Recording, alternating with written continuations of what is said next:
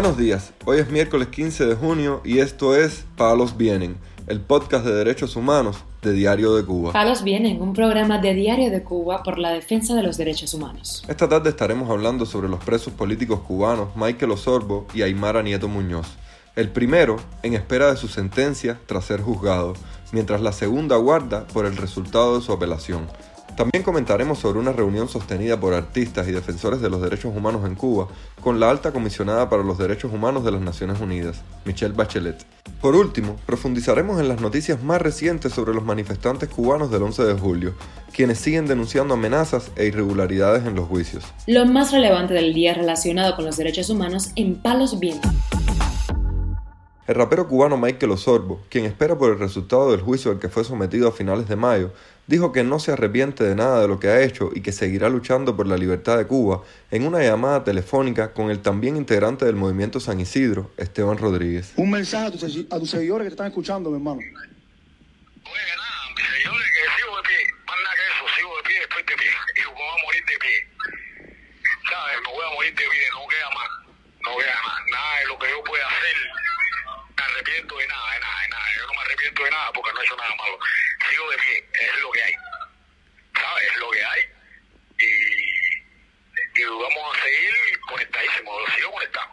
También la prisionera política cubana Aymara Nieto Muñoz se encuentra esperando la respuesta de la apelación que presentó en el mes de febrero, cuando fue sentenciada en un nuevo caso a cinco años y cuatro meses de cárcel. Su esposo, Ismael Bolis Reñí, dijo a Radio Televisión Martí que Nieto Muñoz fue sacada de la celda de castigo donde se encontraba y que le están permitiendo hacer llamadas telefónicas porque ya cumplió la sentencia por la que fue encarcelada inicialmente, por lo cual ahora se encuentra pendiente de la apelación a la nueva condena. No obstante, desde el mes de febrero Reñí presentó el recurso de apelación a la condena de la Dama de Blanco e integrante de la Unión Patriótica de Cuba por el supuesto delito de desórdenes en un establecimiento penitenciario que el régimen le adjudica.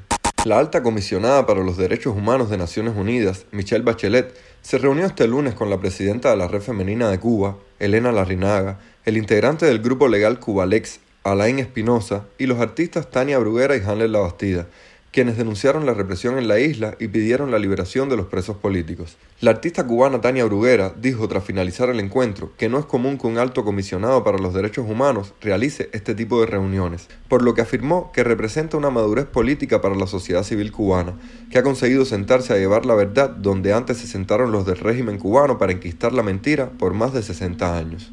De acuerdo con la información brindada por el Centro para la Apertura y el Desarrollo de América Latina, CADAL, el encuentro ocurrió en el marco de una reunión con las organizaciones Civil Rights Defenders, Race and Equality, Human Rights Watch, PEN International, la red Artists at Risk Connection y el Observatorio Cubano de Derechos Humanos. Mientras tanto, la madre cubana Amelia Calzadilla, cuyo mensaje denunciando la precariedad y el mal manejo del gobierno de la isla se hizo viral el pasado viernes, sigue obteniendo apoyo como fue el caso de la actriz Susana Pérez, quien le envió un mensaje donde le pidió que no deje que las amenazas del régimen le hagan cesar. Amelia, te apoyo. Yo sé lo que es la desesperación, yo sé lo que es tener deseo de gritar, de salir a la calle, de rasgarte la ropa. Yo lo sé, yo lo sé. Yo no sé lo que es tener, tú tienes tres, yo tenía dos, con hambre y no poner, no poder ponerle nada a la mesa. Yo sé lo que es tener un hijo enfermo y, y no tener medicina para curarle una úlcera. Yo sé lo que es eso.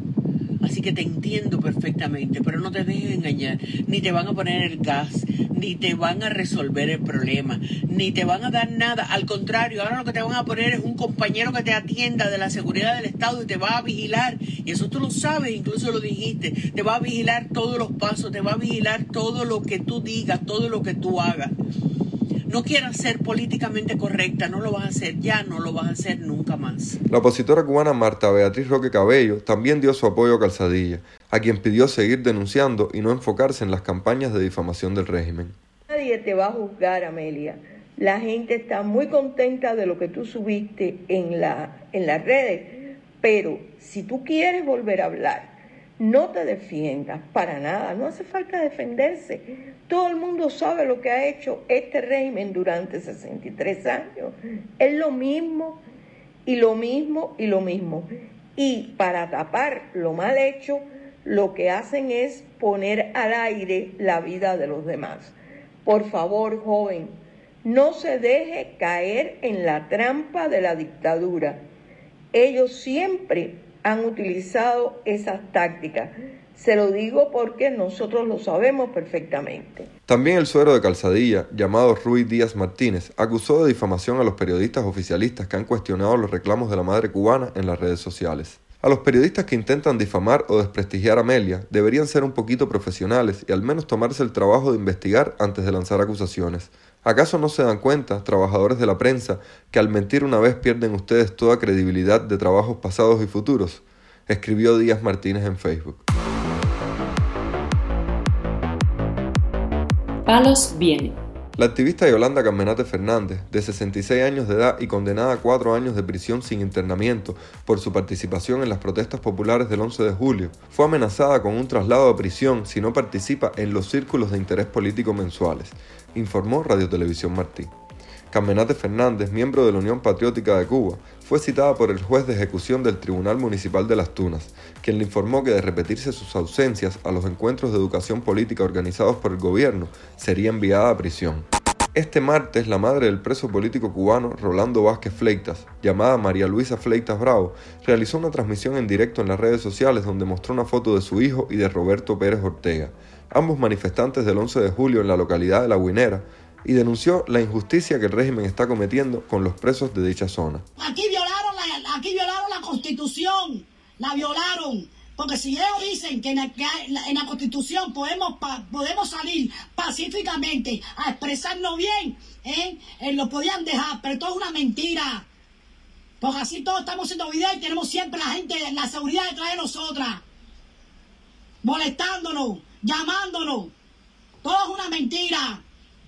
Y yo soy madre, y a todas las madres tienen que doler. Fleitas Bravo también cuestionó la legitimidad de los juicios contra los manifestantes, los cuales dijo que fueron amañados. En la calle, trabajando, todo es una mentira. Todo es una mentira. Y eso que para televisión, que en el juicio eh, dejaban, a, dejaban a los padres hablar, todo eso es una mentira. Porque mi hijo se paró y le cayeron como 17 guardias arriba a la seguridad. Aguantarlo, que hasta rompieron el reloj. Hasta el reloj se rompieron. Y me levanté yo y me sacaron para afuera. Y ahí se levantó otra madre diciendo que me dejara, que yo era su madre, que tenía de, derecho a defender a mi hijo.